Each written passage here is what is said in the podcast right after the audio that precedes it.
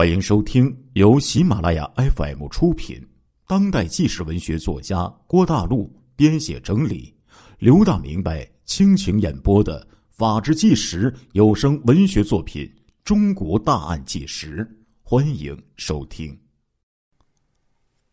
一九九七年开始啊，南京市政府呢，对本市严重的流氓犯罪集团活动开展了追踪和调查，几经不懈努力。盘踞一隅、严重危害社会安宁的六大流氓犯罪集团相继被曝光于阳光之下。此举啊，堪称是世纪末扶正压邪的大手笔。其中有以曹锦强（绰号叫做曹侯）为首的犯罪集团被列为六大团伙之首。其组织性强、凶恶暴力化程度高、危害程度之大，这是该市啊近几年严重集团犯罪的典型的代表。在南京市看守所里的被同伙尊称为“大主任”的曹锦强啊，身高一米七五，肤白微胖，嗓音低哑，讷言安静。尽管呢，在他的脸上寻不见一丝老大的戾气。然而呢，从一九九五年到一九九八年年间，建业、白下和秦淮三区啊发生重大的恶性暴力事件，多多少少都与他曹锦强有关。曹锦强归案之后啊，其团伙三十三名成员相继被警方抓获，同时追缴小口径的步枪，还有桶式的四连发的猎枪十三支。这个曹锦强啊，经常用“小混混在战斗中成长”这样的教育自己的手下。然而呢，让他至今仍旧是后悔不迭的，却正是这一场打出了太大名气的和致命后果的战斗——三幺幺怀清桥聚众斗殴故意杀人事件，导致了他这一生啊最终的这样的。悲惨的结局。一九九八年三月十一号，乍暖还寒，凌晨一时许，在暂住地睡觉的曹锦强啊，突然就接到了他团伙的成员刘玉康（绰号是四老板）的手下求救电话。原来这个四老板呢，在本市的健康路桥头大排档与金陵茶楼的老板发生了争执。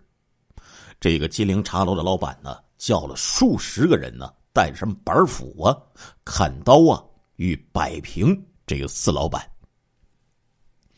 四老板打电话就给自己的老大曹锦强：“大哥，不是我找你麻烦呐，人家二三十号人拿着刀等我呀。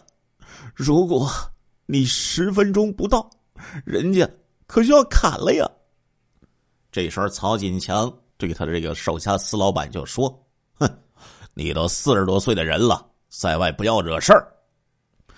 一顿数落之后啊，曹锦强带上他的贴身打手叶祥林和陈少华，携带三支猎枪，乘专用的桑塔纳就赶到了桥头大排档。久经恶战的曹锦强并不觉得这个事态呀有多么严重，他身着一套黑蓝色的西装，闲适的下车，并对两名打手说。我先去看看哈，你们在这里等着。之后啊，他是赤手空拳的就走到了这个桥头大排档的附近，朝对方看了一眼。那个手持利刃的那个对方啊，被这个曹锦强这个架势吓了一跳啊，就愣在当场，不知进退了。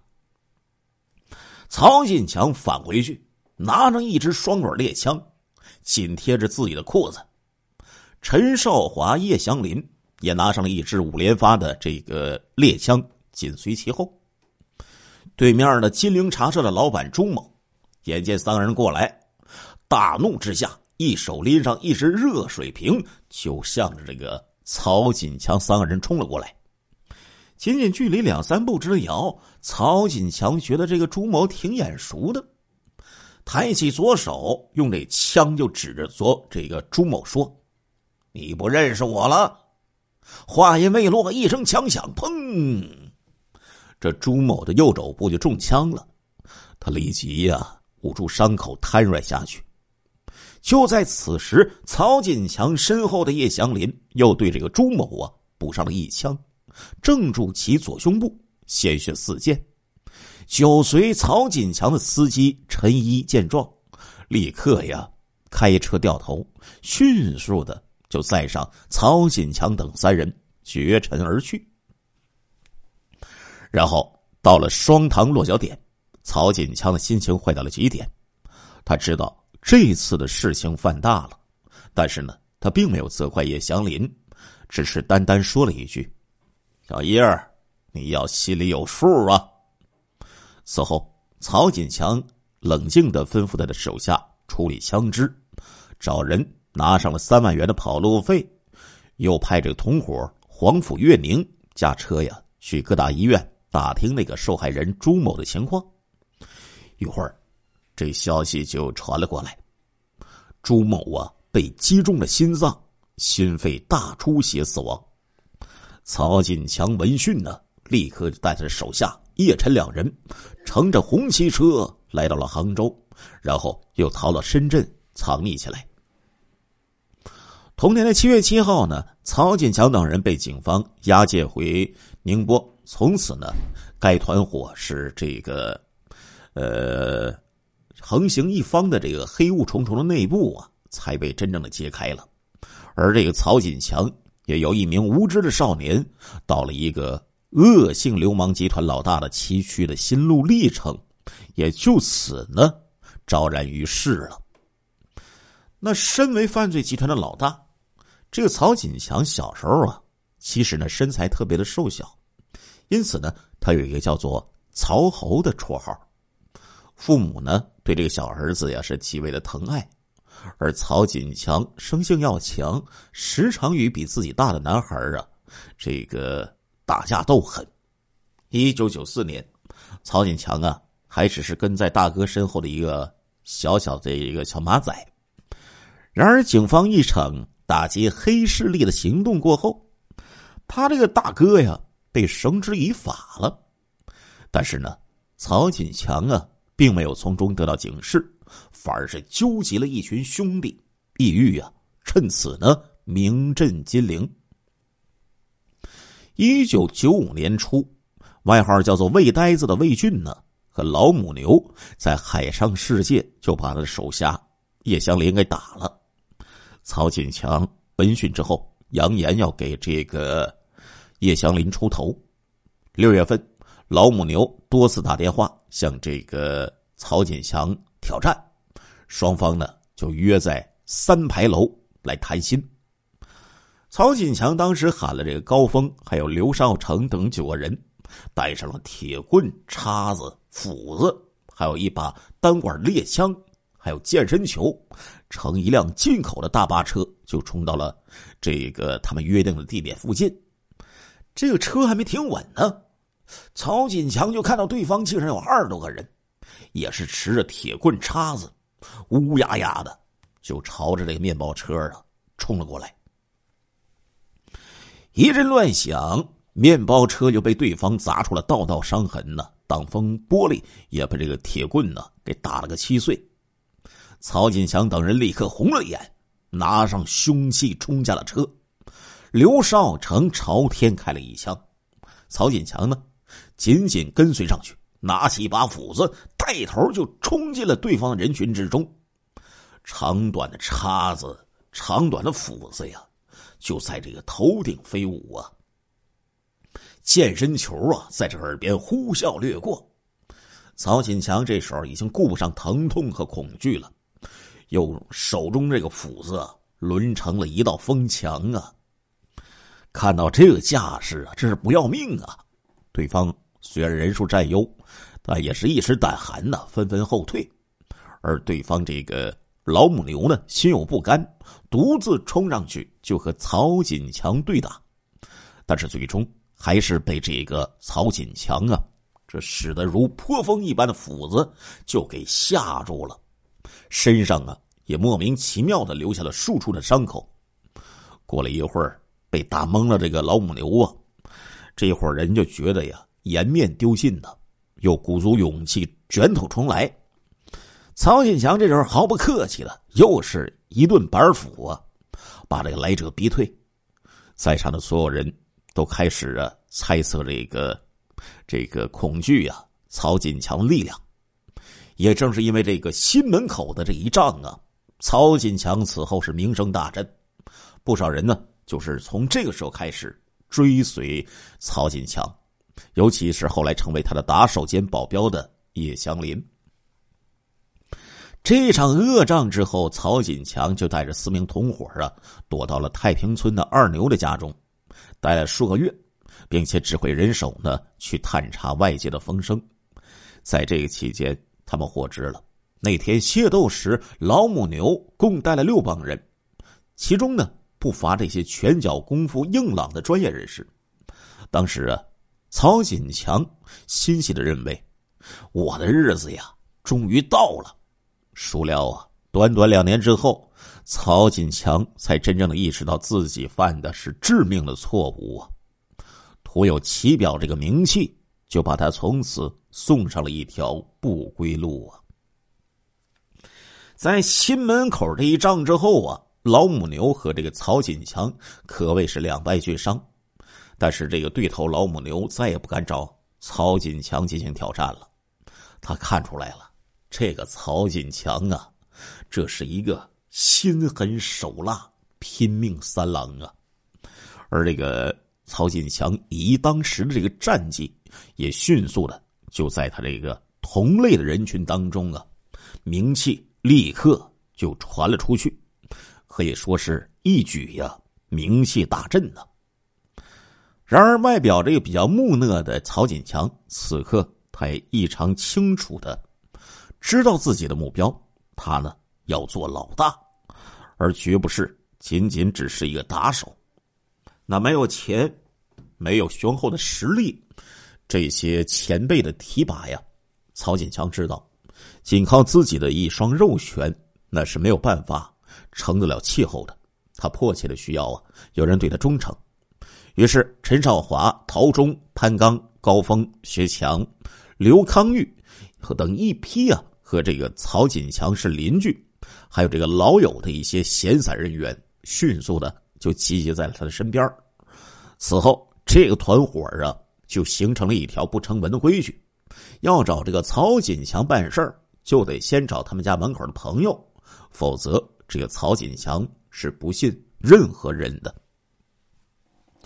新门口这一仗之后啊，曹锦强刻意的不再。在这种大型的这个场合露面了，他知道啊，自己呢是拿性命换来的名气，是经不起任何落败的损失的，他就退居到了幕后，然后呢，以自己的名义推出这一个手下陈少华和陶忠，这两个人呢，从此就成了曹锦强的影子和使者了。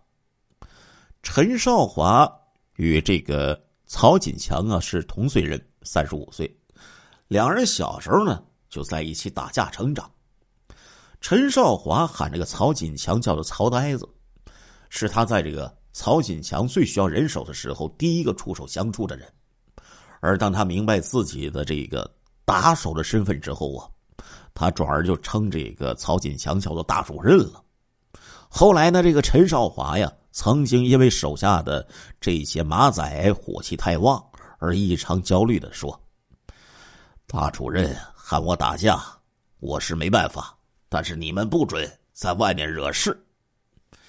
这个黑社会的成团伙成立之后啊，为了聚敛这个活动的经费呀，而且为了进一步的巩固自己的地位，曹锦强呢就将他的这个触角啊广为延伸了。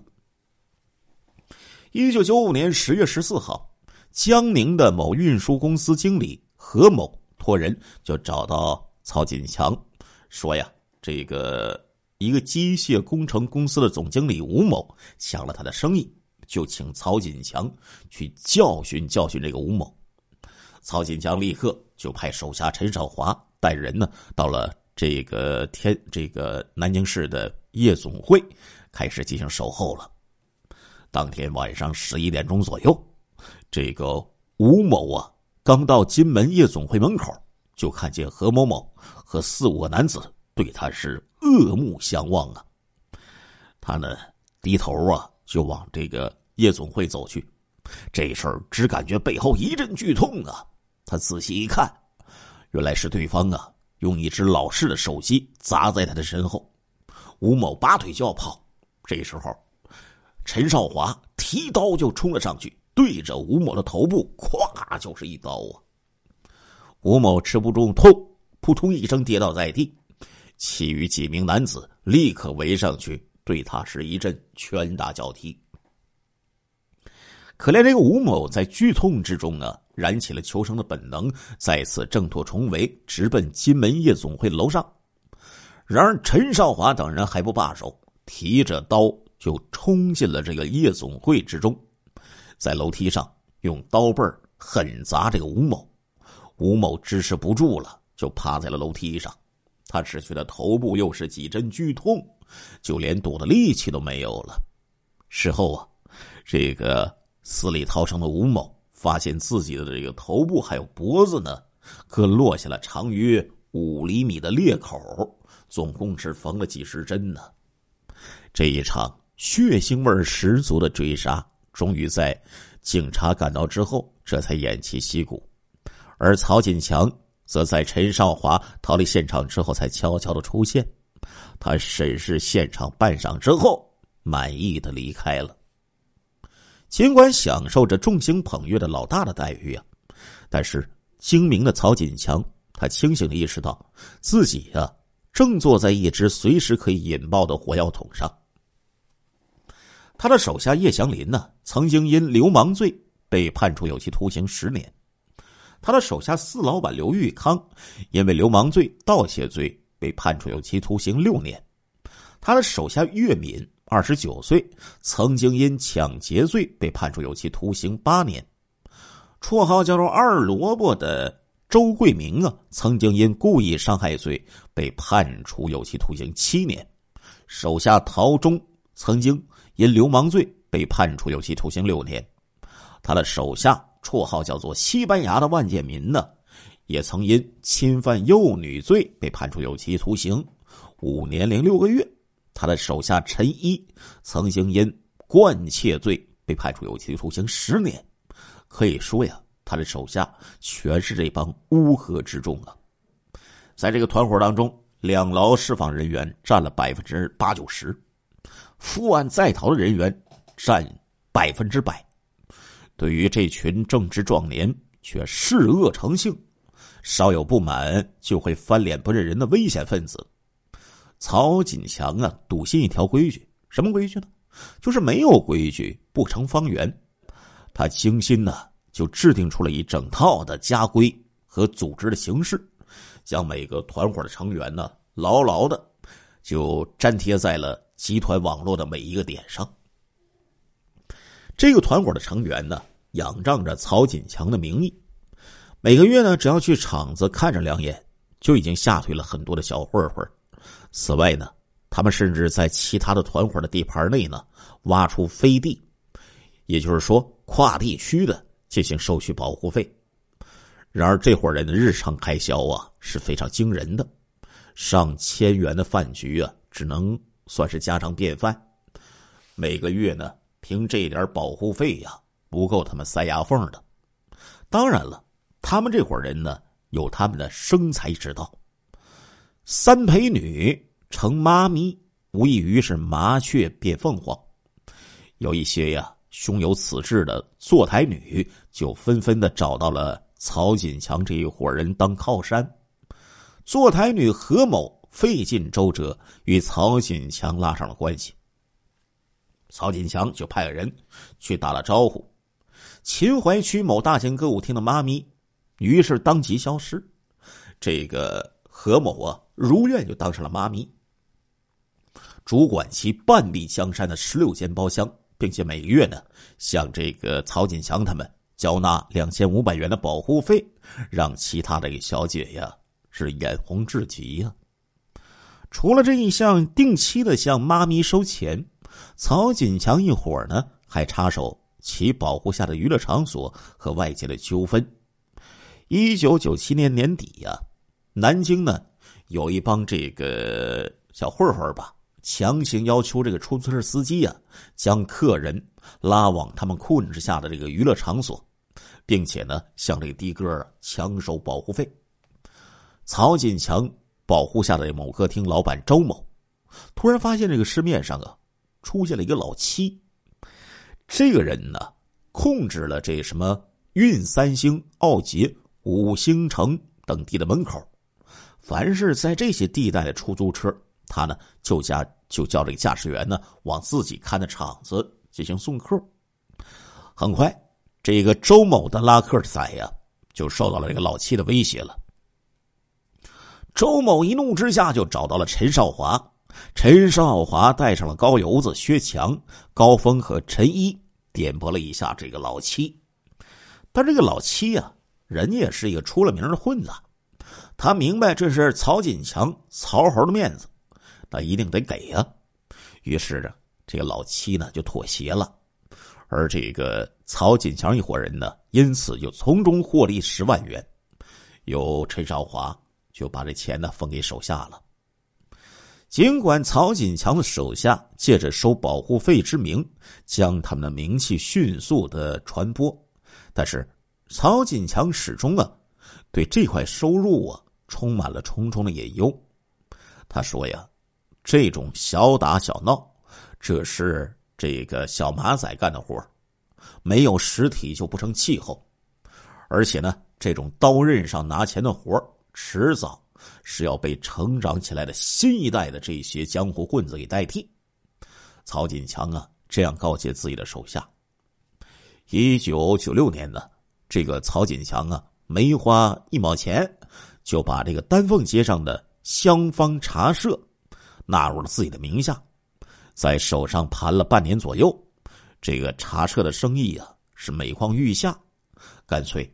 曹锦强就召来他的手下黄甫月宁，哎，这黄甫月宁挺厉害的，不负重托，把这茶社啊卖了十八万元。一九九七年，罗汉池的老板托曹锦强出让该店，曹锦强啊就以四十万元脱手，就给这个龙龙。龙龙认为这个曹锦强可是个大靠山呢，曹曹锦强啊占百分之三十股份。可以说没拿一分钱，但是照样啊按年底这个百分之三十的入股分红，可以说这叫做干股。为了有一点老板的样子，曹锦强呢就安排陈一和薛强常驻罗汉池，并且由陈一啊每天向他汇报收入的情况。很快，这个罗汉池就成了曹锦强团伙的最大窝点。此后的几次大型的械斗啊。都是在这个地点接头准备的。到了一九九八年，那个龙龙啊，实在顶不住繁重的压力和清场式的这个生意，就以这个四十二万元呢，把这个店给出让了。一九九六年初，黄甫月宁在安徽省芜湖市长江上搞起了这个沙船，曹锦强投了二十万，他又拉上了这个呃。别的人呢又投了一百万元，不久呢，有一条沙船呢在这个安徽被扣了，手下陈少华带人就赶到了当地，连夜就把船上的人连同沙船一起押回了南京。当年的冬天呢，这个手下的沙船在这个新生鱼与人抢地盘曹锦强呢让陈少华带着七八人携这个藏刀赶至了现场。而对方这个船老大呀，也挺牛逼的，手持双管猎枪，通过这个望远镜仔细打量这群人之后，自动驾船离去了。不久呢，长江采沙就受到了严格的控制，曹锦强就觉得太受人摆布了，一气之下就撤股了。最让这个曹锦强牵挂的生意啊，是在这个江东门啊。收猪小肠，本来有一对胡氏父子啊，在一九九二年就与这个猪场签订了协议。谁知道，一九九四年八月二十号凌晨，曹锦强带着手下，呃，狼狗等五人就冲入了胡家。这个胡老爹呀，还坐在床上呢，就被这个他的手下夹在了中间。然后呢，手下在屋里来回走动，胡老爹清楚的看见这些人腰上别着匕首啊。他说呀：“这个收小肠的生意呀，原来是我的呀，现在呀要被他们收回了。”这个曹锦强这个手下就说：“你呀和你儿子的那个份儿呢，你可以继续拿，价格和质量啊，你帮我把关。明天我派人和你一起收。”从这一天开始，曹锦强的手下狼狗每天一大早。就去监督胡氏父子收小肠，这钱呢就由这个狼狗来付。有一次，狼狗发现这个胡老爹不服他，还骂他，狼狗就拿这个木条追打这胡老爹。后来呢，被人给拉开了。当天晚上，曹锦强叫人带信儿给胡老爹，叫他第二天开始不许再去猪场了，否则后果自负。此后，这个曹锦强就让狼狗。独自去收这个猪小肠了，但是狼狗不久之后就被警方给抓捕了。曹锦强就找他的小弟继续去收，每个月啊能收到万把块钱呢。那每根猪小肠一转手啊，就能赚上好几块。从一九九五年初到一九九八年二月，曹锦强牢牢的把持了这个小肠的市场。这块收入啊，由他亲自过问，并且汇集兄弟们。手下曾经骄傲的说：“除了平时能分到钱，每年冬天呢，老大还买几头猪来杀一杀，给兄弟们分了。”多次生意失败，只能靠强取豪夺致富。曹锦强终于明白呀，自己不是当大老板的料了。尽管呢，他对大老板呢。是充满了这个希望，然而他们这群生活在一个另类世界的中的人呢，可以说，短期内搜刮大笔的金钱并非难事。其中之一呢，就是涉足地下赌场。丁秀琴是一个可以说是一条大鱼，这这些人呢，他们成天带着成捆成捆的那些钞票啊，个把小时。可能就输赢上万块钱。曹锦强呢，就派出手下陈少华、潘刚、刘玉康、薛强等亲信，带着向别人借来的几万块钱，一头就扎进了这个丁秀琴还有刘明玉开设的赌场，干起了放印子，也就是放高利贷的营生。一九九七年下半年，曹锦强给陈少华两万元，陈少华立刻呢。就让手下小刚去这个二桥当去放印子。第一天呢，这小刚就被机关给捕获了。第二天，陈少华又派自己的手下周云斌和二牛接着去放印子。七八天之后，这二牛呢就把两万块钱还给陈少华了，继续用他们刚刚赚的一点二万元去国滚雪球。谁知道呢？这几天之后啊，陈少华去这个赌档里去巡查的时候，突然发现这个钱呢多出来了。原来是这个周云斌和二牛经不住这个高利贷收益的诱惑，私自带钱就在这个赌场里去放。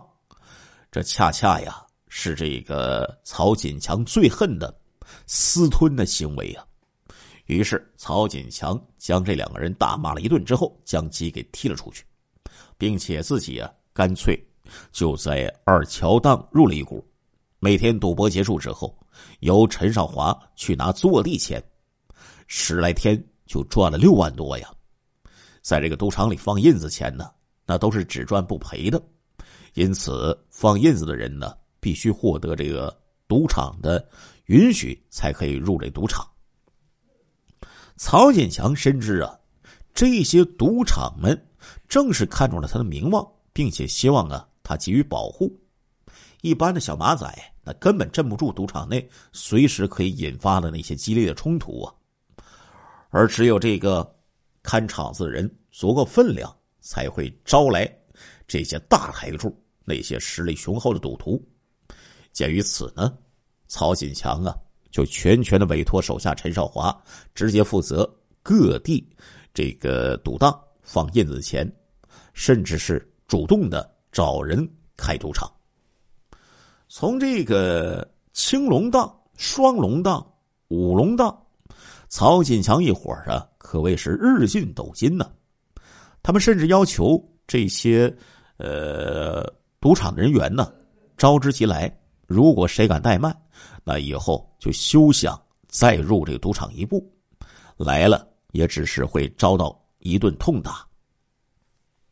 曹锦强明白自己做的这个地下赌档的危险系数啊，实在是太高了，因此呢，他从来呀不在这个赌场里抛头露面，也从来不参与豪赌。但是时间长了，他呢栽培出了一个放印子的高手手下高志强。这个高志强啊，是赌场内少见的能保持清醒、不沾赌桌的人。那份强悍的控制力，让众多赌徒啊，这个钦钦佩不已。高志强身边呢，总带着一个拎包的手下阿涛。他决定借钱给谁，这阿涛就赶紧拿钱。记账呢，每次是一千元起借，一次借上个上万元也都是常事儿。赌徒们鉴于这个后台老板不出两三天就会把钱给还上，这个老板呢瞅准那些有钱、赌瘾大那些赌友，他曾经啊把马鞍山的厂长的这个坐车一次就给端下来，在赌友中落下了一个叫做高强的绰号。可以说，这个看场子涉足地下赌档，强占朱小肠市场。随着这一系列的恶行啊，曹锦强的一伙可以说是恶名远扬。一些不明就里的人们，在这一些经济纠纷被闹得焦头烂额的时候，就会想到他们。孰料啊，却因此走入了一个更加诡秘的圈套啊！一九九八年，李某和吴某合伙在新街口的一个商店里做水果生意时发生了纠纷。腊月二十八。李某找了七个人，就和这个吴某去谈心，表示如果吴某大年三十不还钱，就要砸了他的柜台。吴某啊，百般无奈之下，四处托人帮忙，最后呢，就找到曹锦强了。曹锦强带上手下陈少华、薛强，就赶来相助。陈少华就对对面的吴某说：“对方不肯退步，都是为钱，这就好比打仗。”总得有点投入啊！其实啊，这个李某找的人呢，对曹某一伙来说，只能算是一个拎包的角色。哎呀，轻轻说算他们太容易了。但是这吴某一听这陈少华这么说，赶紧掏兜啊，就掏了三万块钱给这个曹锦强他们一伙了。转头，这曹锦强一打听，听说对方给了这个二十万，毫不客气的。就让这个吴某啊再出三万，这还不够，曹锦强还让人带话给那个对方的李某夫妇，命令他们立即赔偿吴某的损失费。李某夫妇四处一打听，得知啊，这是在南京这个特别有这个名气的黑社会的曹锦强在给这个吴某撑腰，一听立刻没了脾气。最后就赔给吴某五万元，赔给曹锦强一伙一万元。这一场相持半年的纠纷就在曹锦强的这个拍板下消解了，而双方都觉得实在是吃了哑巴亏，但是又不敢吱声啊。不仅是不认识的人，就算是老朋友找到自己帮忙，这个曹锦强呢，照样啊会那么崴上一刀。有一笔刚才生意纠纷的这个人呢，是曹锦强小学的同学，而且是发小邻居，就找他帮忙来了。谁知道这个事情解决之后，曹某呢就将要回的二点五万元全部给吞掉了。有了钱，曹锦强觉得总算是可以挺直腰杆当老大了。然而啊，有一股潜在的威胁感，却渐渐的。在曹锦强的胸口啊蔓延开来。在一九九七年十月的一天，他的手下狼狗啊，在今日世界门口强行停车，看门的这个老头刘某赶来，赶紧出来制止，但是被这个狼狗给打肿了脸。而后，这个狼狗丢下了一句话：“哼，我叫老狼，你呀去外面打听一下，过几天再跟我说话。”过了三四天，这个狼狗啊，就带人找到了这个老头的儿子，说：“我手下这么多人看着我，很难看，你最好给我掏三万块钱，把这个事儿给化了。”这老头的儿子呀，可以说是讨价还价，就把对方要这个钱呢，呃，讨价到了三千块钱。狼狗又说了：“你自己留着看病。”如果不给，我在外面喝茶，你腿断了，我还不知道。这时候，这个老头的这老伴儿啊，踉跄的跑了过来，扑通一声就给这个狼狗给跪下了。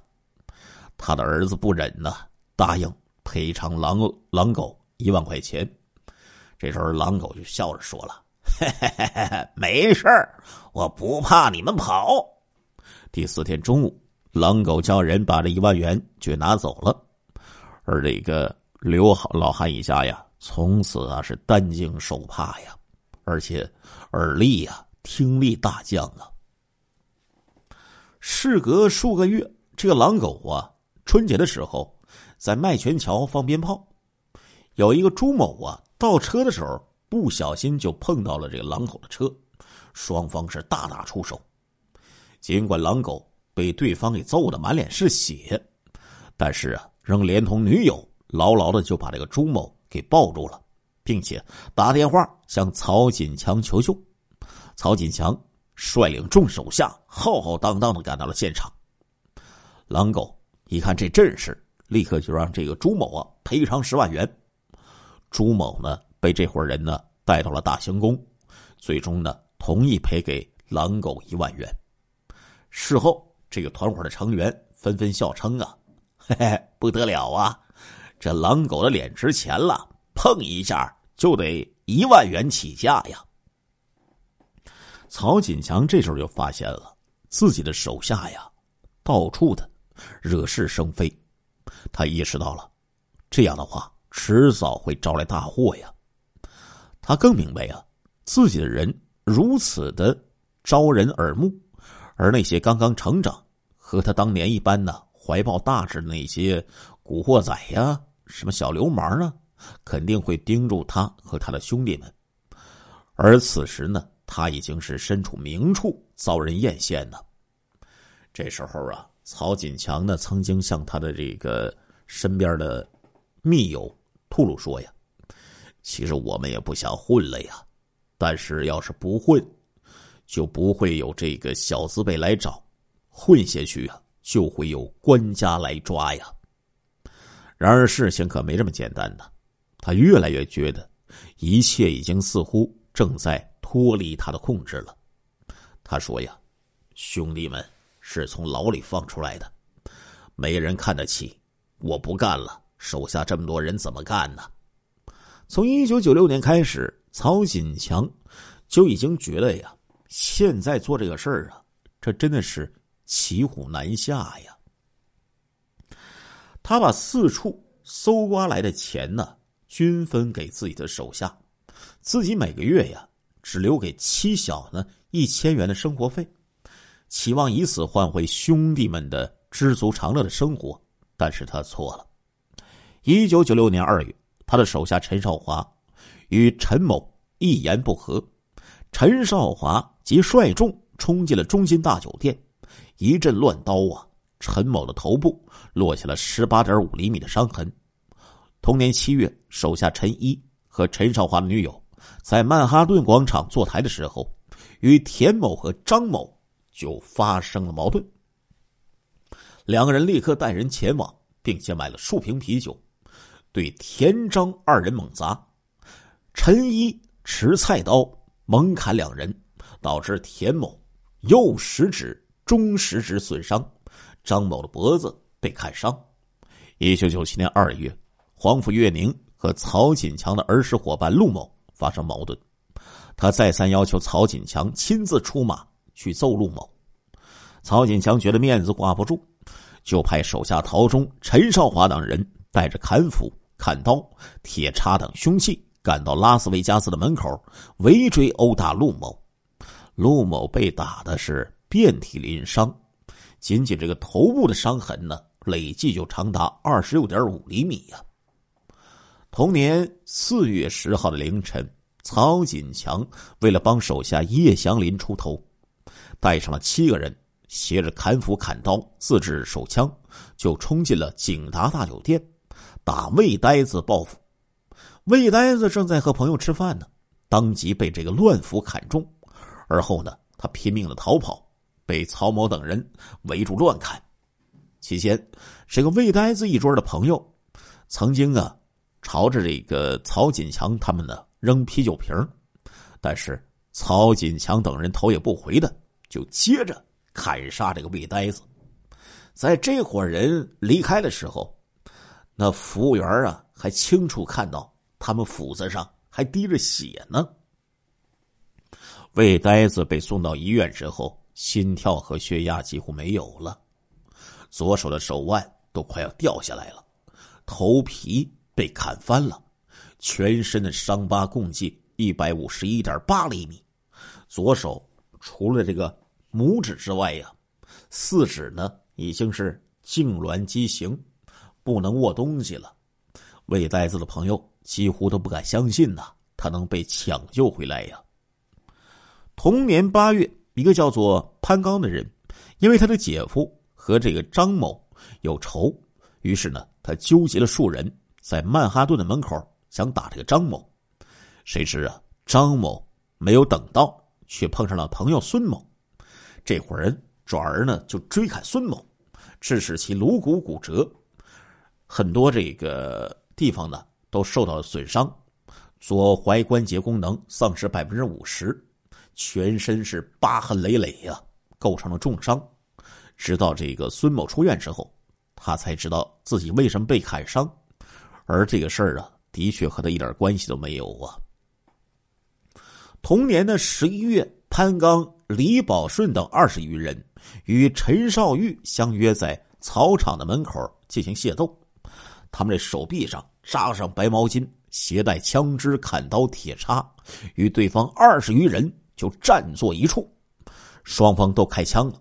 一九九八年一月十四号晚上，曹锦强一伙的手下薛强因为争抢这个洗头女，与对方发生冲突。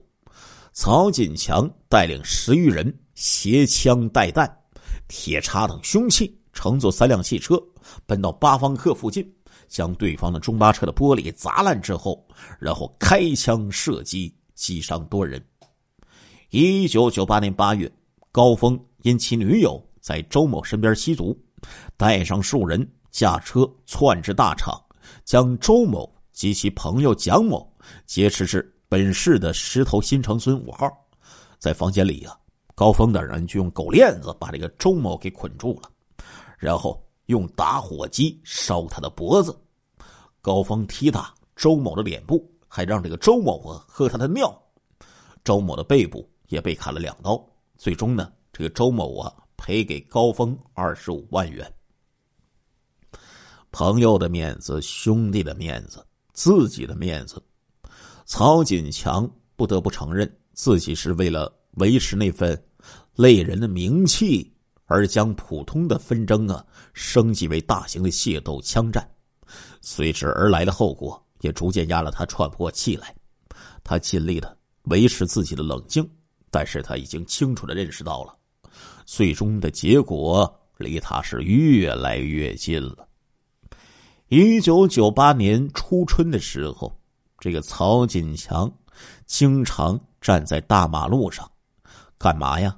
他尝试体味啊那种被抓进牢房等待结果的绝望，或者是落单的时候被仇家追杀的那种感觉，痛到空灵深处的最后的知觉。他一边贪婪小心的吸纳着周围的空气，但是他心里还有放不下的事儿啊！啥事儿啊？他年老力衰的父母二十岁出头的娇妻，还有两岁的幼子。至此，三十五岁的曹锦强已经体会到了那些前辈们面对诸多战绩却流露出的那些木然和私自吞下下的悲哀。这是一条江湖的不归路，无论对谁而言，更何况啊，他的奋斗，呃，到现在已经是打手老大的角色了，但是已经精疲力竭了，真的躲不掉吗？这个曹锦强啊，怀着一线希望，带上妻子去上海散心。然而啊，那只长久以来摆布他的无形大手，又再一次将他硬生生的就给拉回了南京圈中。三月十号，曹锦强因为帮朋友送还这个债款，从这上海就回到了家乡。三月十一号凌晨，就发生了青淮桥故意杀人案。那颗由叶祥林枪管里射出的致命子弹，正式宣布了曹锦强及其团伙的末日的来临。三月十一号，持枪杀人案震惊全市，轰动全省。警方成立了代号为“九零幺”的专案组，很快就在全市形成了大黑扫恶的强劲攻势。曹锦强及其手下的冰山一角，终于是浮出水面。随后，警方打掉了曹锦强、方文瑞、金明宝、魏勇等人为首的六个犯罪团伙，而曹锦强团伙位居团伙之首，被称为是南京近几年严重的集团犯罪的典型代表。然而，这个曹锦强的悲哀呀，仍然没有结束。从广东押解回这个他的老乡的时候，老家的时候啊。曹锦强悄悄的暗示叶祥林和陈少华说：“你们都别怕，到时候就说是我开的枪，我一个人扛下所有的这些事儿。”在审讯期间呢，曹锦强多次以沉默替代回答，他反复说明，他这些所作所为都是自己的事儿。他说：“我的事儿我说清楚，别人的事儿我不好说。”妻儿又发狠的说：“呀，要是我说了，那我以后怎么睡得着觉啊？你不如让我吃点粉死了算了。”然而，就在曹锦强被抓之后，他的妻子因为没钱给儿子上幼儿园，向曹锦强旧日的一位老朋友去求告，但是却屡遭推搪啊。也正是这位老朋友当年在这个。曹锦强妻子分娩当天晚上大醉，打电话叫曹锦强去帮忙，而守候在手术室外的曹锦强当时是毅然奔出医院，帮他摆平了争端。真不知道啊，这个铁窗下竭力袒护他人的曹锦强，如果知道这件事之后啊，会作何感想啊？最终呢？这个二零零一年二月一号，南京市中级人民法院就对曹锦强黑社会团伙成员二十五人进行了一审判决，以故意杀人罪判处曹锦强死刑。亲爱的听众朋友们，这一集的《中国大案纪实》播送完了，感谢您的收听，我们下一集再见。